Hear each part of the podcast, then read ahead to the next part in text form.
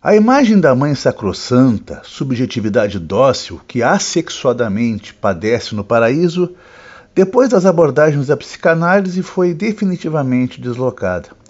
A figura da mãe envolve grande complexidade, uma série de relações e pulsões, uma teia de desejos e de coerções.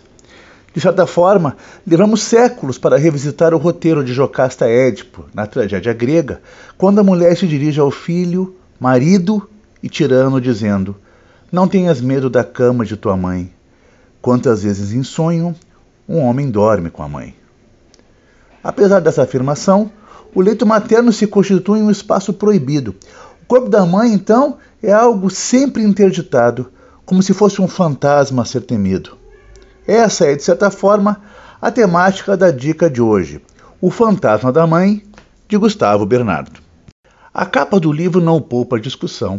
É uma foto dos anos 50 do próprio autor, Gustavo Bernardo, criança de colo, erguida nos braços da mãe.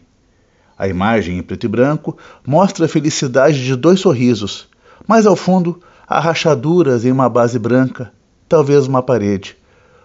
O livro, contudo, não é autobiográfico.